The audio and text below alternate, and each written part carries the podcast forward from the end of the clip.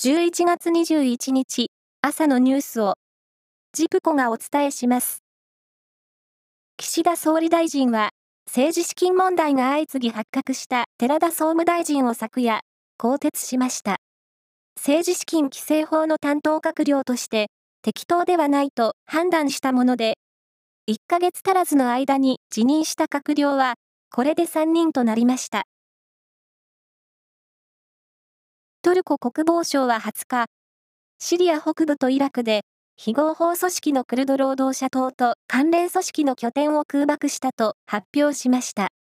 今月13日にトルコで6人が死亡した爆弾テロ事件への報復とみられます。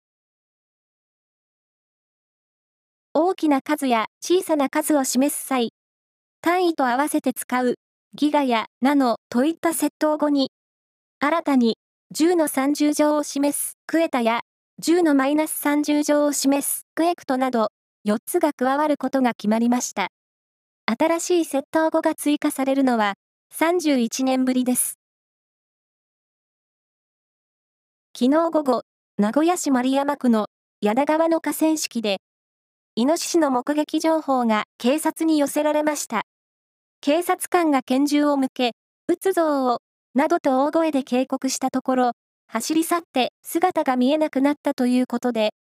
警察は、イノシシを見かけても近づかず、刺激したりしないように注意を呼びかけるとともに、すぐ通報してほしいとしています。女子ゴルフの大王製紙エリエールレディースは、愛媛県で最終ラウンドが行われ、2位からスタートした藤田彩希選手がスコアを4つ伸ばして11年ぶりとなる優勝を逆転で果たし、ツアー通算6勝目を挙げました。ホッケーの日本一を決める全日本選手権の決勝が昨日行われ、男子はリーベ栃木が、女子はグラクソスミスクラインが、いずれも初優勝を果たしました。サッカーワールドカップカタール大会は20日、開幕戦が行われ、